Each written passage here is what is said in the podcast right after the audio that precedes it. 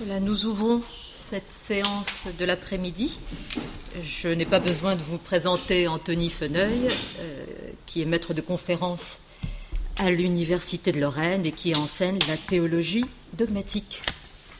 Je lui donne tout de suite la parole. Merci. Alors, comme je l'avais dit au début du colloque, j'ai pensé à, cette intervention en, repensant au, colloque de 2010, euh, où il était apparu, dans mon souvenir en tout cas, euh, dans les discussions, que l'un des points de clivage majeurs entre les traditions analytiques et continentales en philosophie de la religion, c'était l'attention accordée à Kant. Et en, gros, la question de savoir si euh, Kant méritait qu'on lui accorde son attention. Si le kantisme constituait une rupture ou pas dans l'histoire de la philosophie. Et donc c'est en pensant à ça, mais aussi évidemment au fait que la, première mouture de ce colloque devait être plus directement centrée sur les thèses de la religion dans la limite de la simple raison, que j'ai décidé donc de parler des limites de la raison. Il me semble que c'est un thème intéressant parce qu'il ne concerne pas seulement la théorie de la connaissance, ce thème des limites, hein, que puis-je connaître, mais qu'il a également des résonances éthiques. Notamment parce qu'il est devenu courant d'entendre aujourd'hui qu'en face euh, de la démesure qui serait propre au monde moderne, et encore plus euh, évidemment au monde euh, postmoderne ou ultramoderne, face à cette démesure, le christianisme offrirait une pensée de la limite, limite morale, limite écologique, sociétale, etc. C'est le cas par exemple dans l'encyclique euh, aussi, et en France, les éditions du CERF publient une revue qui se positionne dans le militantisme du, le militantisme catholique qui a connu un certain regain ces dernières années et qui s'intitule euh, Limite. Alors c'est une inversion intéressante, me semble-t-il, par rapport, alors là je parle sous le, contrôle d'Agnès Bastit, mais par rapport, me semble-t-il, à ce qu'a représenté le christianisme pour les philosophes non chrétiens de l'Antiquité, qui voyaient plutôt une forme de démesure. Et si l'humilité est indéniablement euh, une vertu chrétienne, il n'est pas du tout évident qu'elle équivaille à la limitation, ni que le contraire de l'humilité, l'orgueil, puisse être euh, assimilé sans précaution à l'ubris. Donc un peu dans le même sens en fait que Roger euh, hier, quoique très différemment, je voudrais montrer que foi et raison ne sont pas des vases communicants. C'est-à-dire c'est pas soit l'un soit l'autre, et c'est pas en diminuant la place de la foi qu'on augmente mécaniquement celle de la raison, ou c'est pas en diminuant la, la place de la raison qu'on augmente mécaniquement celle de la foi ou de la révélation. Alors, je vais quand même prendre ce problème sous l'angle de la théorie de la connaissance, et pour ce faire, je vais partir d'un texte que plusieurs d'entre vous connaissent très bien, puisque c'est celui de Joseph Borensky, dominicain, professeur à l'Angelicum, et puis ensuite à l'Université de Fribourg jusque dans les années 60, et de son euh, texte majeur sur la théorie de la religion, enfin sur la, en philosophie de la religion, qui s'appelle The Logic of Religion, et qui concerne euh, le texte sur lequel je vais me concentrer, c'est le texte qu'ont commenté déjà Roger Pouivet et Jan Schmidt ici. Euh, le texte sur lequel je vais me concentrer concerne ce que Borensky appelle la théorie de l'indicible. La théorie de l'indicible, ce n'est pas la thèse que défend Borensky, hein, c'est la thèse qu'il attaque, la théorie qu'il attaque, c'est euh, en fait la, cible principale de son livre, même si en fait l'attaque est concentrée euh, sur euh, très peu de pages en fait. Hein. Mais c'est la cible principale du livre parce que le principal argument qu'il donne, en fait, il y revient sans cesse au fur et à mesure de son raisonnement. Alors quelle est donc cette théorie contre laquelle Borensky bataille?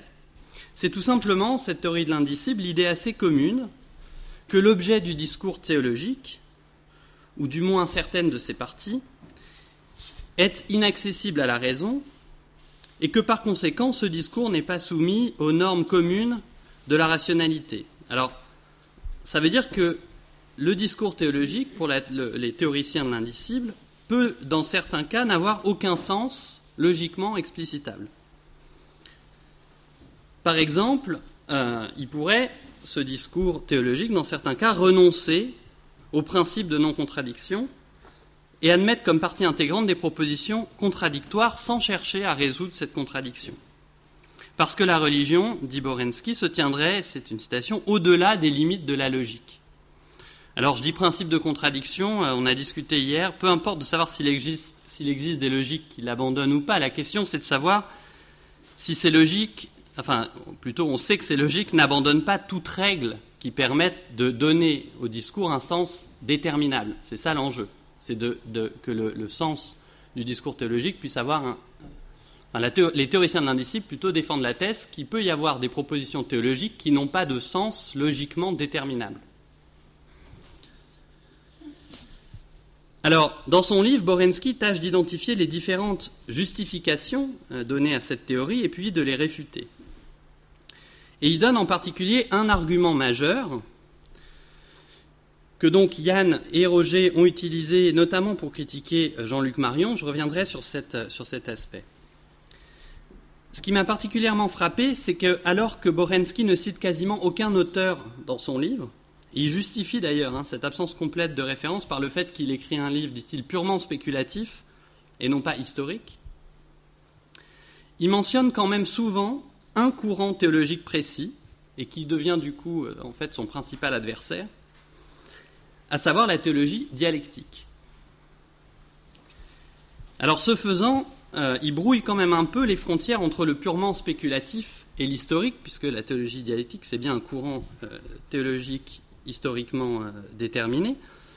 Mais puisqu'en même temps il ne cite aucun des auteurs associés à ce courant, il prend quand même un peu le risque de construire un homme de paille contre lequel il bataillerait.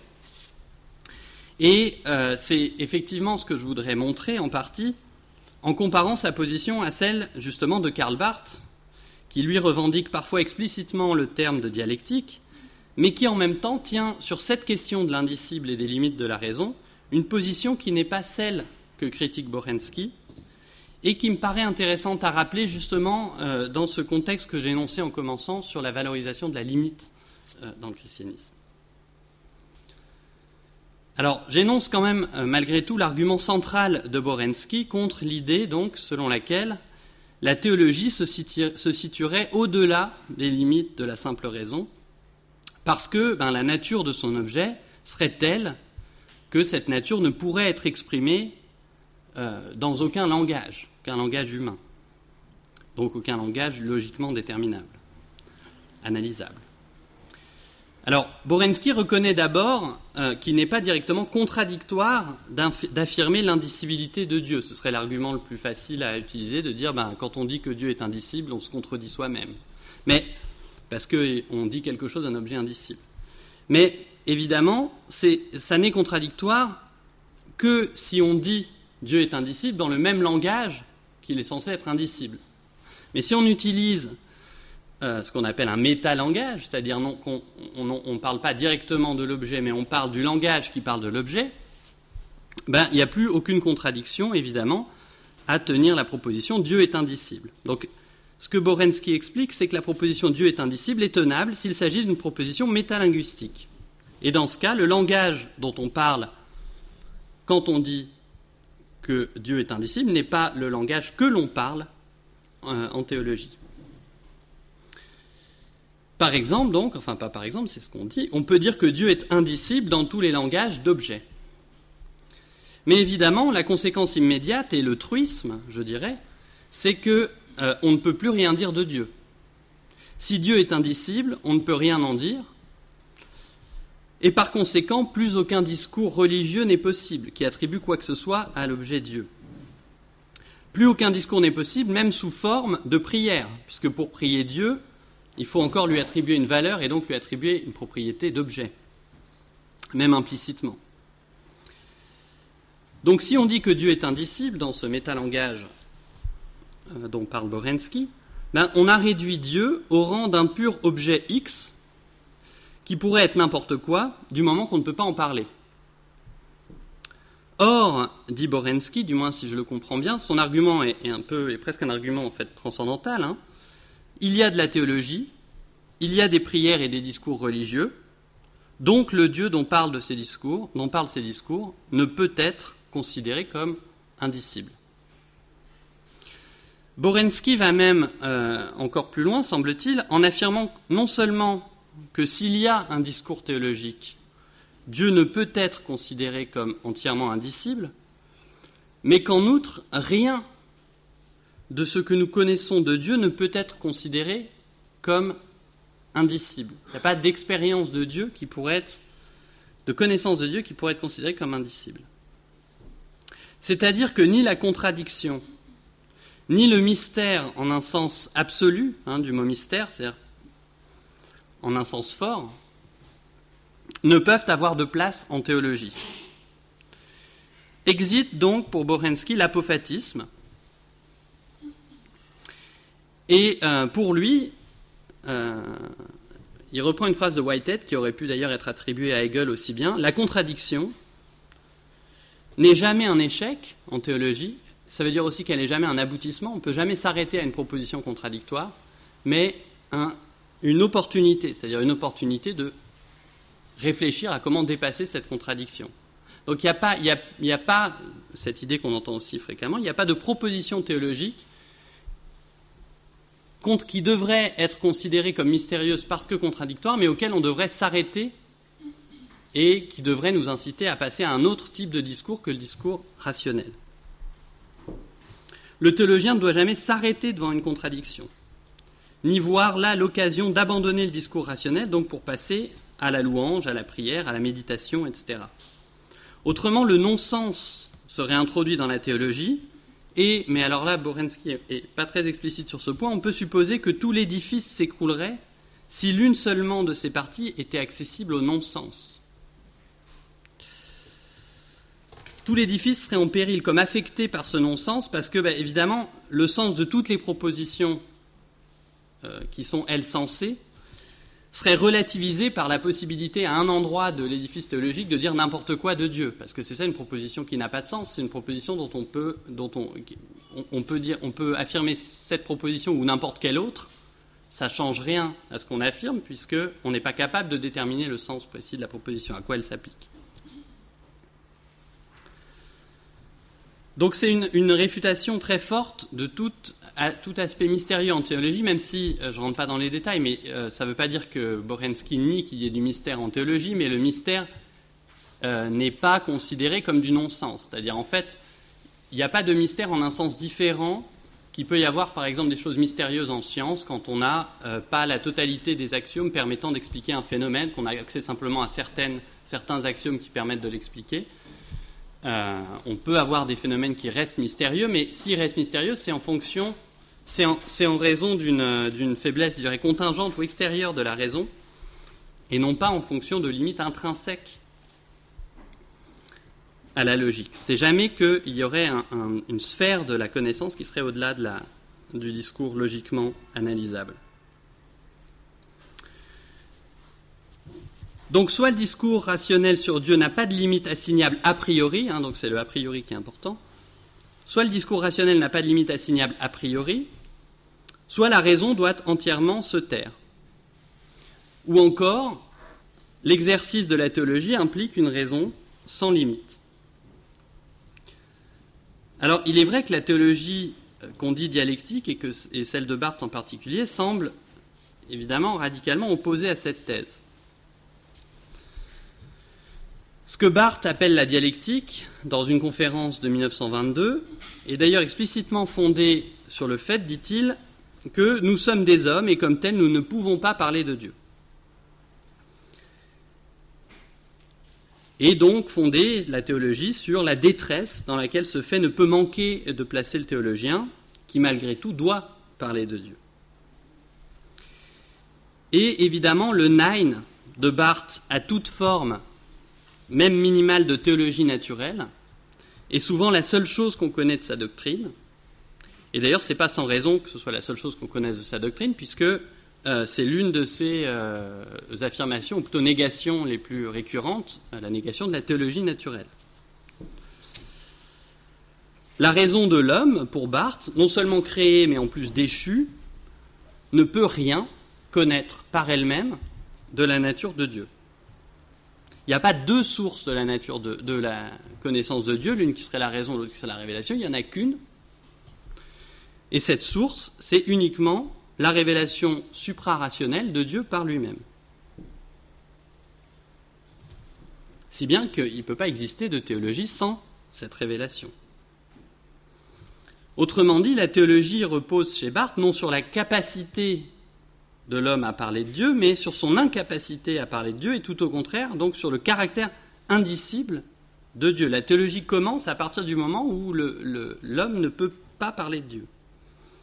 Repose sur la limitation, donc, de la raison humaine.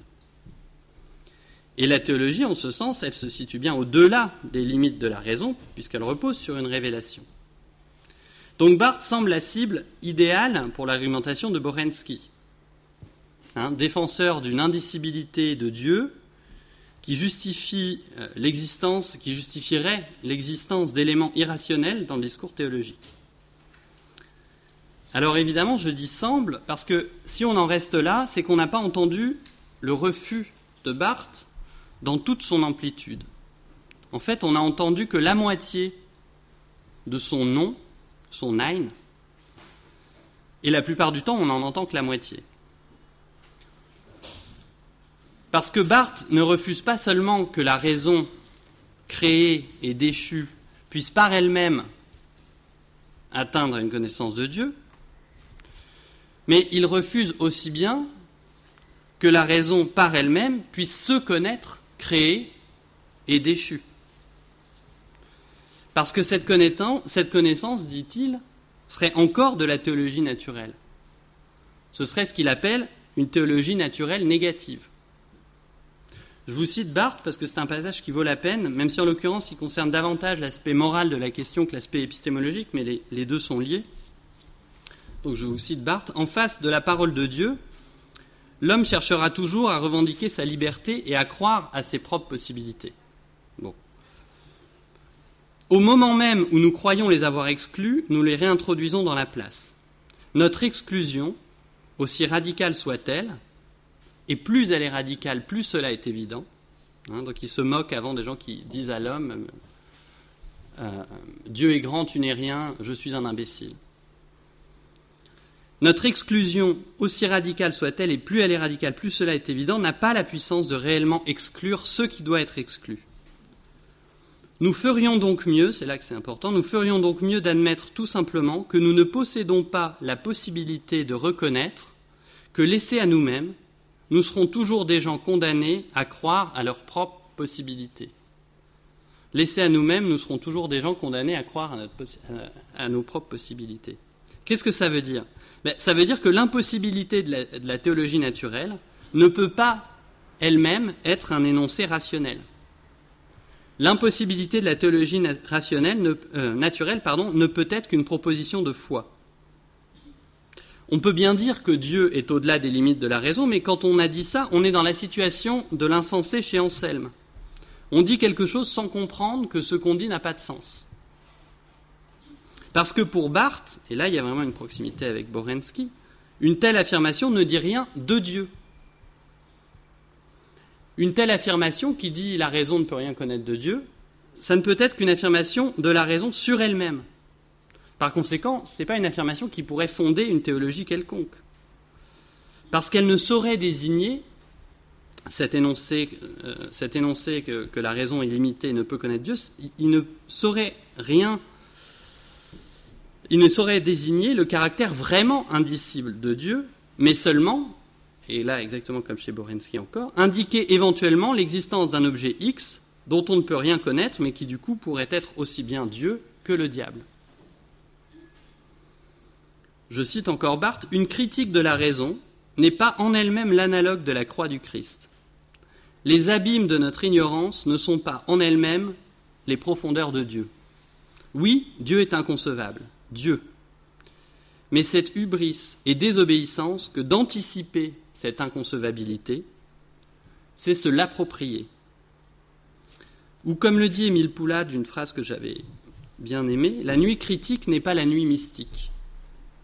Ce n'est pas parce qu'on nie la capacité humaine à parler de Dieu qu'on a dit quelque chose de sa grandeur et de sa transcendance. Au contraire, on n'a précisément rien dit de Dieu. On n'a même pas dit qu'il était indicible. On a dit que quelque chose était indicible, mais pas lui. Le résultat est donc identique chez Barthes et chez Borensky. Il n'est pas contradictoire de dire que Dieu est indicible, on peut bien le dire. À partir du moment où on le dit, non pas dans un langage d'objet, mais dans un métalangage. Mais à ce moment-là, si on, on, le dit dans un métalangage, on ne parle plus de Dieu, mais du langage sur Dieu. Ce qui signifie que le langage qui parle de l'indicibilité de Dieu n'est pas un langage théologique. Donc, à mon avis, le raisonnement de Borensky est tout à fait acceptable du point de vue de Barthes. Et on ne peut pas critiquer Barthes aussi facilement que Jean-Luc Marion. Justement parce que Barthes, à mon avis, à la différence de Marion, ne prétend pas indiquer rationnellement le point d'inintelligibilité de Dieu. Il n'y a pas de Dieu barré d'une croix euh, chez Barthes, pas de Dieu qui n'est pas Dieu parce qu'on doit en parler sans pouvoir en parler, Justement, parce que je vais y revenir, mais la mort de Dieu sur la croix, pour Barthes, signifie au contraire son entrée dans l'intelligibilité, et pas sa disparition dans, dans une, sphère ineffable. Alors Borensky, lorsqu'il mentionne la dialectique, recense trois sens possibles un sens méthodologique, dont il ne dit pas très bien ce qu'il entend par là, mais en gros, c'est un sens qui valorise. Hein. C'est une description phénoménologique des tendances euh, en tension dans la réalité et qu'il faut bien décrire avant ensuite de pouvoir les, les analyser logiquement. Ça, c'est le premier sens du mot dialectique qui repère. Un sens psychologique, les idées seraient en elles-mêmes contradictoires. Et un sens ontologique, la réalité serait faite de contradictions. Et il y a encore, pardon, un sens sémantique. Les significations seraient en elles-mêmes contradictoires. Alors ces trois derniers sens, évidemment, il les rejette euh, très vite. Mais celui qui ne rejette pas, donc c'est le premier, comme étape préparatoire à l'analyse logique. Hein. Il faudrait évidemment d'abord faire une description phénoménologique des tendances contradictoires à l'œuvre dans la réalité pour découvrir ensuite en quoi elles ne sont pas justement contradictoires. Mais il me semble qu'aucun de ces trois sens rejetés par Borensky, hein, donc euh, psychologique, ontologique ou sémantique, ne correspond à celui euh, dans lequel Barthes emploie le terme de dialectique. La dialectique pour Barthes n'est pas une forme de jeu langagier qui viserait à donner le vertige au lecteur, à lui faire peur avec des contradictions indépassables. C'est un procédé de recherche qui procède par découverte de contradictions, oui, mais aussi par dépassement, résolution de ces contradictions et suivant une logique qui n'a rien d'étranger à la logique commune. De ce point de vue, la phrase de Whitehead que je citais tout à l'heure, et dont je rappelais qu'elle est d'ailleurs d'esprit hegelien, peut tout à fait s'appliquer à la démarche de Barthes. La contradiction n'est pas un échec, pas un point d'arrêt, c'est une opportunité, quelque chose qui doit être dépassé par une pensée supérieure c'est-à-dire simplement par des distinctions plus fines ou par un changement de point de vue. Donc encore une fois, j'insiste sur la proximité entre ces deux thèses, euh, la thèse de, la critique de la théorie de l'indicible chez Borensky et puis la critique de la théologie naturelle négative chez Barthes. Alors évidemment, le sens de cette thèse est quand même très différent chez l'un et chez l'autre. Pour Borensky, l'argument contre l'indicibilité de Dieu doit confirmer le théologien dans sa bonne conscience. Si le moindre discours sur Dieu euh, est possible, alors Dieu ne peut pas du tout être considéré comme indicible et la raison est, justifiée dans ses droits.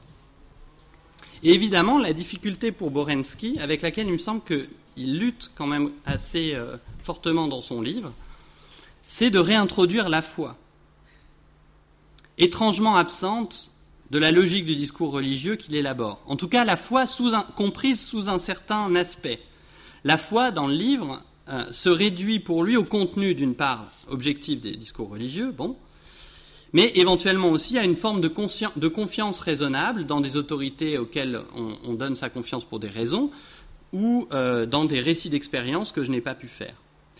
Mais la foi n'est pas un mode positif et spécifique d'appréhension de Dieu. Le traitement par Borensky de la notion de mystère, j'en parlais un petit peu, est à cet égard particulièrement frappant. Dieu n'est pas en lui-même mystérieux, mais seulement relativement au degré de notre connaissance, hein, comme l'univers est mystérieux ou la matière pour notre connaissance physique. C'est une position euh, possible, évidemment, mais on ne peut pas ne pas remarquer qu'elle discrédite toute une tradition théologique qu'on peut faire remonter à Paul. Hein, on l'a dit, il y a quand même une tension, même dans, surtout dans Corinthiens 13, entre la foi comme béquille qu'on va pouvoir abandonner pour euh, voir Dieu face à face, et puis la foi comme mode de connaissance le plus propre de Dieu, cette foi qui demeure avec l'espérance et la charité. Alors la, contradiction, elle n'est pas résolue chez Paul, pas non plus chez Augustin. Et ensuite, on, a quand même deux, manières de concevoir la foi à partir de cette tension paulinienne. Cette tradition que euh, Borensky rejette, c'est celle qui s'explicite très nettement avec Grégoire de Nice, qui fait du mystère non pas un simple manque dans notre connaissance de Dieu, mais le mode spécifique sous lequel Dieu peut être connu. Alors, Barthes se situe bien pour sa part dans la suite de cette tradition, pour laquelle l'obscurité et le mystère ne sont pas seulement des choses qui entourent la connaissance de Dieu de l'extérieur, mais qui la constituent structurellement. Mais en même temps, il ne peut pas être considéré comme un théologien apophatique au sens dénoncé par Borensky. Donc, Barthes, au fond, résout la tension paulinienne. Il la résout où il lui est fidèle. C'est-à-dire, il concilie le fait que la théologie doit pouvoir être rationnelle de bout en bout et que Dieu n'est connu que par la foi. Alors, comment est-ce possible? Ben, C'est qu'à mon avis, du point de vue de Barthes, pour intégrer la thèse de Borensky, pour intégrer cette thèse, il faut comprendre que ce qu'indique son raisonnement, c'est justement le point où se situe la foi, au sens donc fort le raisonnement de Borensky contre la théorie de l'indicible, il indique où se situe la foi. Autrement dit, la foi ne fonde pas la théologie en donnant des axiomes à partir desquels on pourrait euh, parler rationnellement de Dieu ou en garantissant la conformité de nos raisonnements à son objet. Ce n'est pas une béquille, mais c'est le contraire. La foi rend possible la théologie justement à partir du moment où elle est foi non pas dans le fait que nos discours s'appliquent adéquatement à Dieu, mais dans le fait que malgré tout ce que nous pouvons dire sur lui, et dans l'absence même de limite à notre discours sur Dieu, Dieu reste indicible. La foi, c'est un bémol sur nos raisonnements. Finalement, ça rejoint encore, je crois, ce qu'a dit euh, Roger hier, et aussi peut-être Thomas au tout début de la somme théologique. Il y a, vraiment un beau passage sur la, certitude propre à la doctrine sacrée, ça doit être le premier, euh, le premier article. Un passage assez étrange où Thomas dit en gros que si on peut douter de la doctrine sacrée, c'est pas parce qu'elle est moins certaine que les autres doctrines, c'est parce qu'elle est plus certaine, parce que cette certitude propre à la doctrine sacrée, c'est pas ma certitude, c'est la certitude de Dieu. Donc elle inclut la possibilité du doute subjectif, mais au fond, ce doute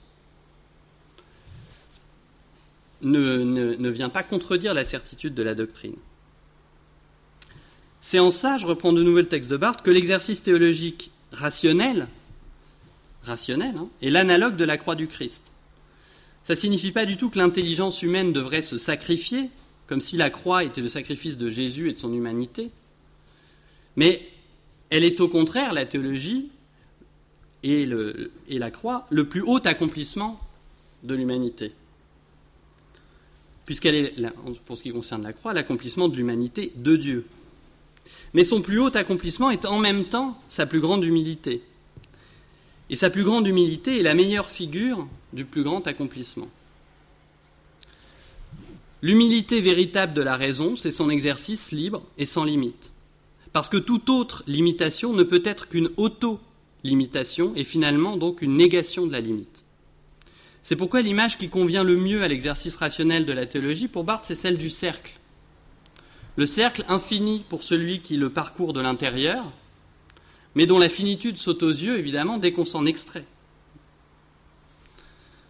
Là aussi, je reprends ce qu'on a discuté hier suite à l'exposé de Roger. L'humilité intellectuelle ne peut pas être identique à la modestie ou à la modération dans l'usage de l'intellect. C'est d'ailleurs un trait plus général de l'humilité Hein, dès lors qu'elle devient une vertu, l'humilité, elle se contredit elle-même. Pour la modestie, je ne crains personne. Mais l'humilité, ça ne peut pas être ça. Alors Kant pas le Kant historique sans doute, mais c'est une étiquette Kant des limites de la raison, ou Jean-Luc Marion peut-être donne le modèle d'une raison qui croit pouvoir se concevoir non pas comme un cercle, mais comme un, segment limité par des bornes extérieures, au-delà desquelles se tiendrait la chose en soi ou Dieu. Mais évidemment, pour tracer les bornes d'un segment, il faut déjà avoir imaginé la droite euh, qui continue. Il faut être à l'extérieur du segment. En voulant s'auto-limiter, la raison veut sauter par-dessus son nombre. C'est l'argument aussi de Hegel, évidemment, contre Kant. Hein. La recherche de telles limites assignables est vouée à l'échec. Par exemple, dans une expérience religieuse extraordinaire ou dans une révélation indicible. C'est pourquoi la foi pour Barthes n'est pas une expérience limite en ce sens, au sens de ce qui bornerait toutes nos expériences et tous nos discours. Ce n'est pas l'extrémité du segment des expériences humaines, mais c'est justement le constat du fait qu'ils n'ont pas de limite, que qu'on ne, ne, va jamais au-delà de que plutôt l'expérience humaine ne trouve jamais ses propres bornes. Il écrit, je cite encore, L'expérience véritablement religieuse, c'est-à-dire la foi hein, pour Barthes, c'est le point de fermeture et pour cette raison même secrètement ouvert dans le cercle de l'humanité. Autrement dit, c'est justement ça, c'est le changement de point de vue. C'est le passage depuis. C'est la compréhension du fait qu'on se, situe dans un cercle et non pas sur une droite quand on raisonne ou quand on fait des expériences. Alors évidemment, la conséquence de ça, c'est qu'on ne peut rien faire d'autre en théologie que de raisonner et de résoudre des contradictions. On doit éclaircir les, les, problèmes, on doit poursuivre la discussion rationnelle. Et la foi est précisément ce qui, euh, tout en nous empêchant de faire autre chose, nous empêche aussi de trop croire à ce que nous faisons. Elle empêche en tout cas de penser que c'est là, dans le raisonnement, que se joue l'essentiel. Parce que l'essentiel, ça reste bien l'indicibilité de Dieu. Mais cette indicibilité, encore une fois, on est dans le truisme le plus parfait, cette indicibilité, on ne peut rien en dire. La foi est dans la croyance que l'exercice illimité de la raison est encore une manière de parler vraiment de Dieu, c'est-à-dire de ne pas en parler. Mais ça, évidemment, on ne peut pas le dire. Ou éventuellement, tout ce qu'on peut dire, c'est qu'on ne peut pas le dire, et encore, quand on le dit, on ne fait pas de théologie. Donc ce refus de l'indicibilité de Dieu, en tout cas le refus de, la circonscrire dans un phénomène saturé ou ailleurs, ne signifie pas qu'on puisse en toute bonne conscience faire de la théologie naturelle. Il signifie qu'on peut en faire, mais en toute mauvaise conscience. On n'a pas le choix d'en faire, mais on doit en faire en sachant que tout ce qu'une théologie de ce type pourra montrer au but du compte, jusque dans ses meilleures preuves, surtout dans ses meilleures preuves, c'est peut-être ça aussi, le, c'est pour ça qu'elles sont si troublantes psychologiquement, les preuves de l'existence de Dieu, ou les théodicées. C'est qu'elles contiennent toujours plus que ce dont elles parlent, mais ce plus, évidemment, c'est justement ce dont on ne peut pas parler. Donc jusque dans ses meilleures preuves, la théologie, elle ne peut montrer que sa propre impuissance. Et ici, j'aurais voulu insérer un développement sur la lecture barthienne de la preuve d'Anselme, mais évidemment, j'ai plus le temps. J'aurais voulu aussi insérer une anecdote sur Derrida pour montrer à quel point la critique de Jean-Luc Marion par Roger Pouivet en était proche, mais par mesure de prudence, je la, je la supprime aussi.